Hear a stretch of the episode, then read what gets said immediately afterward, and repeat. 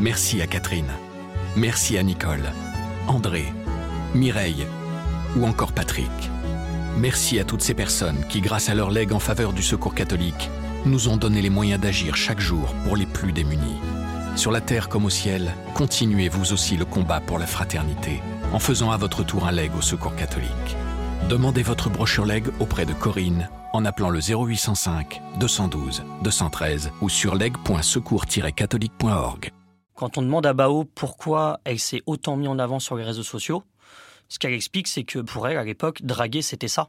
Faire des vidéos, euh, mettre en avant son corps. Quand un jeune homme me demande un nude, bah, je lui envoie. Et en fait, ça s'est très rapidement retourné contre elle. Rémi Barbet est journaliste à La Croix l'Hebdo. En mars 2023, il a recueilli le témoignage de Bao, une jeune fille qui, à l'âge de 16 ans, s'est retrouvée prise au piège d'un réseau de prostitution. L'histoire de Bao permet de comprendre les mécanismes insidieux qui peuvent pousser des mineurs à vendre leur corps. Un phénomène aujourd'hui accéléré par l'usage des réseaux sociaux. Dans ce podcast, un journaliste de la Croix raconte les coulisses d'un reportage, d'une enquête ou d'une rencontre, ce qui s'est passé avant et comment il l'a vécu. Vous écoutez l'envers du récit.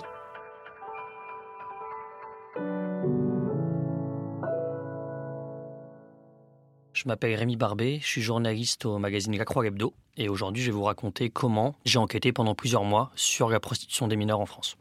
Premièrement, bah, on peut se demander pourquoi j'ai choisi de m'intéresser à ce sujet de la prostitution des mineurs qui fait pas la une de l'actualité, qui peut facilement repousser. C'est compréhensible parce que c'est un sujet qui touche à quelque chose de précieux en fait, à l'enfance et à l'innocence qui accompagne cette période de la vie. Et du coup, c'est un sujet, je comprends parfaitement, qui puisse déranger et qu'on préfère détourner le regard. Seulement, dans mon cas précis, à un moment donné de ma vie, détourner le regard, ça a été impossible. Avant de devenir journaliste, j'étais éducateur en protection de l'enfance et donc je travaillais avec des enfants de 15 à 18 ans qui étaient placés par juge des enfants dans un foyer. Et euh, notre rôle, c'était de les protéger. Quand on travaille dans ce secteur-là, les fugues, c'est quelque chose qui est très fréquent. Et à une époque, il y a deux jeunes filles de 15 et 16 ans qui se sont mis à fuguer du foyer. Généralement, une fugue, c'est pas très inquiétant quand c'est l'histoire d'un soir, quand ça dure pas longtemps. Quand ça commence à durer, on s'inquiète. Et quand c'est des jeunes filles qui euh, manifestent pas de besoin euh, ou matériel, on s'inquiète d'autant plus. Parce qu'on a toujours la crainte qu'elles aient pu rentrer dans un réseau de prostitution. Et il s'est avéré que c'était le cas. Et mes collègues et moi, on s'est montré totalement impuissants face à cette euh, descente aux enfers. Leur rapport au corps se dégrade, leur tenue est de plus en plus vulgaire, elles sont de plus en plus négligées, il est de plus en plus difficile d'avoir une discussion avec elles, alors qu'avant on avait un lien qui était très établi. Et surtout, elles sont constamment collées à leur téléphone, en train d'envoyer les messages. Et on comprendra plus tard que les réseaux sociaux, ils ont joué un rôle très important dans ce qui les a menés vers ce réseau, en fait. Voilà. Il y avait tous les signes euh, indicateurs qu'elles étaient rentrées dans un réseau de prostitution et on était impuissants.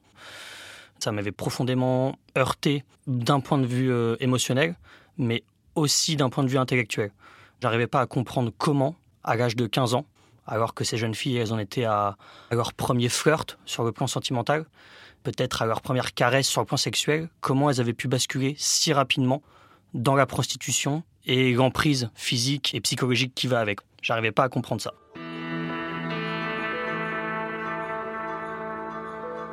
Quelques années plus tard, quand je suis devenu journaliste et que j'ai intégré la rédaction de La Croix, en 2022, je me suis tout de suite dit que les pages de l'hebdo et leur espace long format, sur lequel on pouvait s'adonner à des enquêtes, bah, ça pouvait me permettre de traiter ce sujet en profondeur.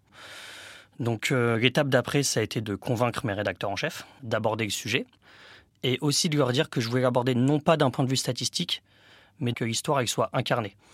Quand on fait une revue de presse sur ce sujet, très souvent, on entend parler des mêmes chiffres. Euh, les statistiques augmentent, 7 à 10 000 mineurs se prostituent en France, 15 000 parfois, les chiffres varient. On entend très souvent que c'est dans des foyers de l'aide sociale à l'enfance, et malheureusement, bien souvent, ça s'arrête là. Alors les chiffres, c'est bien, ça permet d'alerter l'opinion publique, les pouvoirs publics également, mais ça ne permet pas de raconter la complexité et les mécanismes qui peuvent amener une jeune fille à basculer dans cet enfer-là. Et moi, c'est ce que je voulais faire. Mes deux chefs se montrent très intéressés par ce sujet, ont conscience que c'est ardu et ténu à mener comme projet, ils me disent bah va, fouille, et surtout ils ne me fixent pas de deadline, ce qui me permet de ne pas avoir de pression en termes de temporalité, mais de traiter le sujet vraiment dans sa complexité. Donc mon idée première, c'est de pouvoir incarner ce sujet et de trouver une jeune fille qui est en capacité de nous raconter son histoire et de nous raconter comment une adolescente de son âge se retrouve dans un réseau de prostitution. Et surtout qui y est en ce moment. Donc une jeune fille qui, dans mon esprit, est mineure. Seulement, tous les professionnels que je rencontre, par le biais d'associations, des sexologues, des travailleurs sociaux, des éducateurs spécialisés, des infirmières également, elles me disent que de prime abord, c'est une très mauvaise idée, parce que déjà, une jeune fille qui est mineure et qui se prostitue, si elle est accompagnée par des professionnels, c'est qu'il y a un juge des enfants qui la suit. Et que par définition, il y a un secret professionnel et qui pourront pas m'orienter vers cette jeune fille, du fait de sa minorité. Et ensuite, le deuxième point essentiel, c'est que vu qu'elle est encore en train de se prostituer, elle n'a pas le recul nécessaire pour pouvoir en parler pleinement et le traumatisme est encore beaucoup trop présent. Ce qui est important, c'est d'avoir quelques années de recul avec une thérapie ou non pour que la jeune fille puisse vraiment prendre du recul sur son vécu et expliquer de manière très claire ce qui l'a mené là. Et du coup, euh, j'échange avec ces professionnels pour voir s'il y a une jeune fille qui connaîtrait éventuellement et qui pourrait correspondre à ce profil. Alors le fait d'avoir été éducateur en protection de l'enfance auparavant me permet d'acquérir leur confiance et aussi de pouvoir participer à des réunions d'équipe avec eux. Je fais plusieurs réunions avec des travailleurs sociaux et des éducateurs de rue, euh, en banlieue parisienne, en Seine-Saint-Denis, dans le Val d'Oise, et également à Paris, place de la République, où je rencontre une professionnelle qui s'appelle Claude Giordanella, qui est sexologue et qui travaille pour l'association Sharon. Elle est responsable du pôle prostitution des mineurs au sein de l'espace femmes, où des jeunes femmes, mineures ou majeures, peuvent venir euh, aborder leurs problématiques sous couvert d'anonymat. Donc elle est vraiment en première ligne, elle a rencontré des centaines de jeunes filles depuis plusieurs années, et elle me parle de l'une d'elles, qui s'appelle Bao, qui a aujourd'hui 23 ans, et qui est sortie d'un réseau de prostitution depuis maintenant plus de 3 ans, et elle a été suivie pendant deux ans par une des psychologues de l'association Sharon.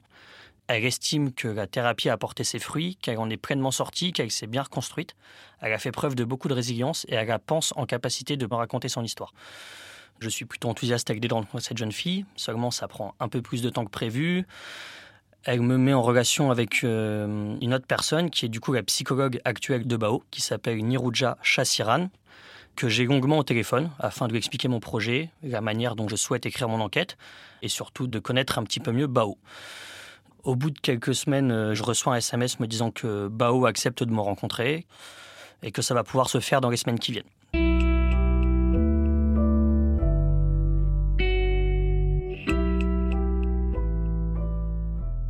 Finalement, ça se fait euh, un soir d'hiver, au mois de février, sur une terrasse du 12e arrondissement. J'attends Bao, elle a un petit peu de retard. Je me dis que peut-être elle est un petit peu apeurée, peut-être euh, elle va me poser un lapin, et après tout, ce serait compréhensible. Elle ne me connaît pas, il n'y a aucune légitimité à ce qu'elle vienne me raconter son histoire. Donc je patiente, et finalement, une jeune fille arrive, vraiment pas très haute de taille, 1m60 à peu près, vêtue de noir, de la tête aux pieds, c'est la première chose qui m'a marqué. Des baskets noires, une écharpe noire, une doudoune noire. Et elle s'approche calmement de moi, elle me reconnaît, je lui avais donné une petite description physique auparavant. Et elle a une voix vraiment très fluette, quelqu'un d'une douceur vraiment atypique qui me marque au premier abord. Elle s'installe en face de moi, la discussion commence, puis bah moi j'avais préparé quelques questions, mais j'avoue qu'en préparant l'interview j'avais un petit peu calé. Après tout, qu'est-ce que je lui demande à cette jeune fille? On se rejoint un soir euh, pour discuter d'une des périodes les plus douloureuses de sa vie. Qu'est-ce qu'on prépare comme question en fait Donc du coup, je décide de me laisser porter par la rencontre. Je lance un dictaphone que je mets sur le coin de la table. Je ferme mon cahier, je pose mon stylo, afin de ne pas être accaparé par mes notes. Je me décide à vraiment rentrer dans l'échange avec elle et à ce qu'elle me rencontre au même titre que je la rencontre également. Donc on parle de tout. D'où est-ce qu'elle vient, où est-ce qu'elle a grandi. Elle me raconte euh, ses origines, ses voyages au pays. Elle me raconte ses passions, les livres qu'elle aime, les films qu'elle regarde. Voilà. On fait vraiment connaissance et au fur et à mesure de ce récit de vie, on arrive à la période charnière de l'adolescence. Et donc là, Bao aborde le fait que quand elle était au collège, en classe de quatrième, elle a raconté à une infirmière scolaire une agression sexuelle qu'elle avait subie quand elle avait 4 ans. Et là, tout de suite, dans ma tête, ça réactive une petite case, c'est-à-dire que tous les professionnels que j'avais rencontrés m'avaient dit que c'était presque un passage obligatoire chez les jeunes filles qui se prostituent. Quasi systématiquement, il y a eu une expérience traumatique avec la sexualité durant l'enfance. Un abus sexuel, un viol, une agression, quelque chose qui fait que le rapport à la sexualité et le rapport aux hommes, il est biaisé durant l'enfance. Et quand cette chose-là n'est pas suffisamment travaillée, qu'il n'y a pas suffisamment de soutien familial là-dedans, eh ben, il y a une résurgence à l'adolescence. Et en fait, Bao, c'est le cas typique. Ses parents ne l'ont pas cru. Ces déclarations ont jeté un petit peu la honte sur la famille. Elle s'est retrouvée isolée. Ça a fini par se savoir un petit peu à l'école. Elle s'est retrouvée déscolarisée. C'est compliqué à la maison parce que ses parents la traitent de menteuse. Il y a des rumeurs qui circulent sur elle. Et donc, euh, elle se renferme un petit peu sur elle-même. Mais ça demeure une jeune fille de 15 ans. Et comme toutes les jeunes filles de 15 ans, bah, elle a envie de flirter avec des garçons. Elle se met à flirter un petit peu sur les réseaux sociaux, à mettre en avant des vidéos d'elle, des photos d'elle un petit peu dénudée, ou tout du moins avec deux tenues aguicheuses. Et ensuite, c'est l'escalade. Elle rencontre un jeune homme qui s'appelle Alex. Et très vite, ce garçon lui propose de faire de l'argent de manière détournée. À l'époque, Bao va pas à l'école, elle est souvent en fugue. Il dit bah, si tu veux faire de l'argent, c'est très simple. Je connais des gens avec qui tu vas faire des massages, des massages sur le papier tout du moins. Elle a tout d'abord refusé, et ensuite, elle lui fait confiance, et de fil en aiguille, elle met le pied dans ce réseau. Ce qui m'a intéressé dans cette histoire, c'est la simplicité avec laquelle elle s'est opérée. Quand on demande à Bao pourquoi elle s'est autant mis en avant sur les réseaux sociaux, ce qu'elle explique, c'est que pour elle, à l'époque, draguer, c'était ça. Faire des vidéos, euh, mettre en avant son corps. Quand un jeune homme me demande un nude, bah, je lui envoie. Et en fait, ça s'est très rapidement retourné contre elle. Parce que quand Alex lui a proposé d'aller faire des massages, elle s'est rendue compte qu'en fait, Alex avait déjà créé des comptes pour elle sur des réseaux comme Snapchat, où en fait, il y avait des photos et des vidéos de Bao qu'elle lui avait envoyées et qu'il avait détournées, et sur lesquelles il proposait du sexe tarifé de la part de Bao. Et elle, elle n'en savait rien. Et du coup, ce que Bao m'explique avec ces mots, c'est qu'en fait, euh, alors je cite, elle est devenue une pute avant même de n'avoir jamais été payée pour coucher. C'est là que c'est d'autant plus brutal en fait, parce que du coup son image sur les réseaux sociaux était celle d'une jeune fille qui se prostitue, alors que ça n'avait encore même jamais été le cas. L'histoire continue, elle finit par accepter une fois, et là ensuite c'est ce que je raconte dans cette enquête, comment petit à petit elle est rentrée dans ce réseau. Les fugues se sont enchaînées, le conflit avec sa famille s'est amplifié, du coup elle est devenue de plus en plus distante. Ce récit-là de la vie de Bao, il dure trois ans. Moi, au sortir de cette conversation avec elle, bah, j'ai deux heures d'audio, un récit de vie qui est poignant. Mais bon, tout ça, ça fait pas un bon papier. Déjà, pour commencer, il faut recouper les informations, recouper tout ce qu'elle m'a raconté, son récit, rencontrer des spécialistes qui vont pouvoir m'éclairer sur euh, quels sont les moments clés, les moments très importants de ce récit de vie. Et aussi, il va s'agir de raconter tout ça de manière la plus respectueuse possible de sa parole. Comment je vais pouvoir raconter tout ça en étant à la hauteur de ce qu'elle m'a raconté, tout en préservant son anonymat. Et ça commence par, euh, bien évidemment, changer son prénom, changer son âge. À ce moment-là, c'est les deux choses qui priment pour moi. Préserver son anonymat et être à la hauteur de ce qu'elle m'a livré. Je décide de rappeler sa psychologue, Madame Chassiran, que j'avais eu au tout début et qui est mis en relation avec elle, pour justement confronter leur version. Avoir euh, les deux ans de thérapie qu'elle a passé avec elle et voir à quel moment de la vie de Bao les choses ont pu basculer ou quelle rencontre a été déterminante. Et ensuite, quand j'ai toute cette manne d'informations, je passe à l'écriture. Et c'est justement le moment de faire des choix sur comment on va pouvoir raconter tout ça. Je souhaite pas qu'il y ait simplement le récit de Bao, parce que voilà, c'est une histoire personnelle et ça n'en fait pas une généralité. Je souhaite pas que ce soit un papier euh, d'analyste ou de spécialiste où j'enchaîne les rencontres avec des sociologues, des psychologues, des commissaires de police. Ce que je souhaite, c'est entremêler les deux, pour, au travers de la petite histoire, raconter la grande. Parce qu'en fait, l'histoire de Bao, c'est manifestement l'histoire de 15 000 mineurs en France, avec des tenants et des aboutissants différents, mais la finalité est toujours la même. Elles ont intégré un réseau de prostitution alors qu'elles sont encore mineures. Qu'est-ce qui mène à tout ça? Et donc, du coup, en confrontant le point de vue de la sociologue, le point de vue d'un spécialiste de l'éducation numérique, de l'accompagnement parental, le point de vue d'une commissaire de police qui va me donner des statistiques, des moments de la vie de Bao qui vont permettre de refaire sortir tout ça, ça permet d'avoir une vignette clinique qui vient éclairer une généralité. Et donc après, c'est tout le défi du papier de pouvoir raconter ce récit tout en gardant le lecteur concerné et qu'il ait des éclairages pour mieux comprendre ce phénomène. Donc je passe à l'écriture. J'ai pas mal de relectures avec des collègues à moi pour voir s'ils comprennent bien le récit. Étant donné que ce sujet est hum, difficile, peut paraître hum, dérangeant, peut être glauque par moment, il faut que j'arrive parfois à parler assez crûment pour retranscrire la réalité. Et en même temps, c'est pas la peine de faire donc sensationnel. Quand Bao me raconte une scène de viol, je n'ai aucun intérêt à la rendre la plus brute possible ou à la nommer telle qu'elle. Peut-être qu'en l'égudant dans le récit, en donnant une métaphore, eh ben, ce sera d'autant plus fort parce que ce sera suggéré. Pendant quelques semaines, c'est cet équilibre-là dans le poids des mots, dans le choix des scènes. Évidemment, sur deux ans de vie qu'elle me raconte en tête à tête, je choisis des moments, je fais des liens logiques, je recoupe les informations, je repasse des coups de fil pour voir euh, si la chronologie est la bonne, pour voir si ça je peux le dire ou non, si je change un prénom, je change un nom. Toutes ces choses sont importantes. Du coup, je repasse des coups de fil à Bao pour vérifier les informations et aussi pour savoir ce que je peux m'autoriser à dire ou non. Non pas pour euh, travestir la réalité, mais bien pour préserver son anonymat et dans le but de la protéger. Au sortir de son réseau de prostitution, Bao a porté plainte contre ses proxénètes. Il y a une enquête qui est en cours actuellement au parquet de Paris. Et donc tout ça, c'est des choses qui sont importantes à prendre en compte, dans le sens où elle ne veut évidemment pas être retrouvée par le réseau, qui pourrait euh, lui attirer des problèmes qui paraissent évidents, mais également ne pas être reconnue par sa famille. Donc du coup, il s'agit de doser les éléments pour euh, préserver son anonymat et ne pas travestir la réalité.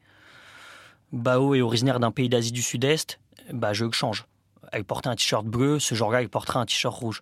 Telle personne s'appelait Romain, il va s'appeler Alex. C'est vraiment des petits éléments comme ça qu'on saupoudre pour préserver l'anonymat de notre source. Parce qu'encore une fois, sans Bao, il n'y a pas de sujet et il n'y a pas de récit. Ce qui m'a profondément marqué chez Bao, c'est sa candeur, qui est vraiment très distinctive. Je me rappellerai toujours des mots qu'elle a prononcés ce jour-là. Pour le coup, ceux-là, j'ai pas eu besoin de réécouter l'audio, ils sont direct imprimés dans mon esprit. Elle a dit, je cite, Pendant ces trois ans de ma vie, je n'ai jamais rencontré autant de monde, et pourtant pas une seule de ces personnes ne m'a voulu du bien. Aucune d'entre elles n'était digne de confiance. Garçon comme fille, tous me voyaient comme une source de profit. Alors oui, on ne m'a pas forcé physiquement, on ne m'a pas frappé, mais une chose est certaine, ce n'était pas mon choix.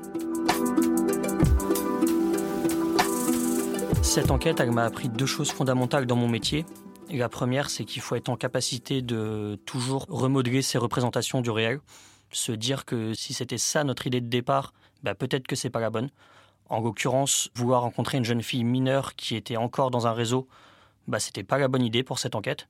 C'est en échangeant avec les professionnels de terrain qui connaissent le mieux le sujet que j'ai pu le comprendre.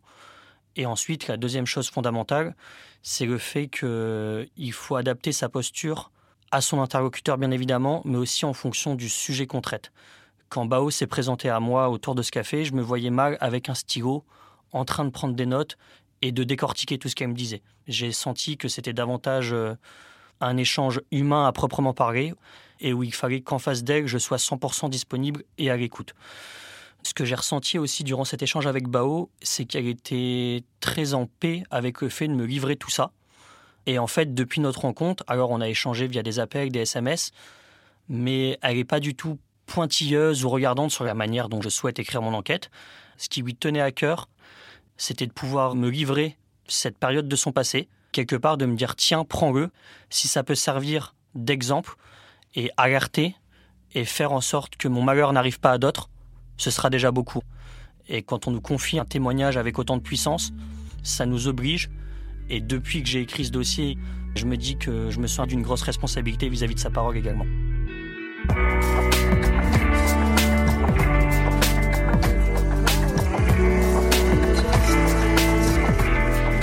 Vous venez d'écouter un épisode de L'envers du récit. N'hésitez pas à le partager et à vous abonner à notre podcast. L'enquête de Rémi Barbet sur la prostitution de mineurs est à lire sur le site et l'appli La Croix. Vous trouverez le lien dans le texte de description qui accompagne ce podcast. L'envers du récit est un podcast original du quotidien La Croix.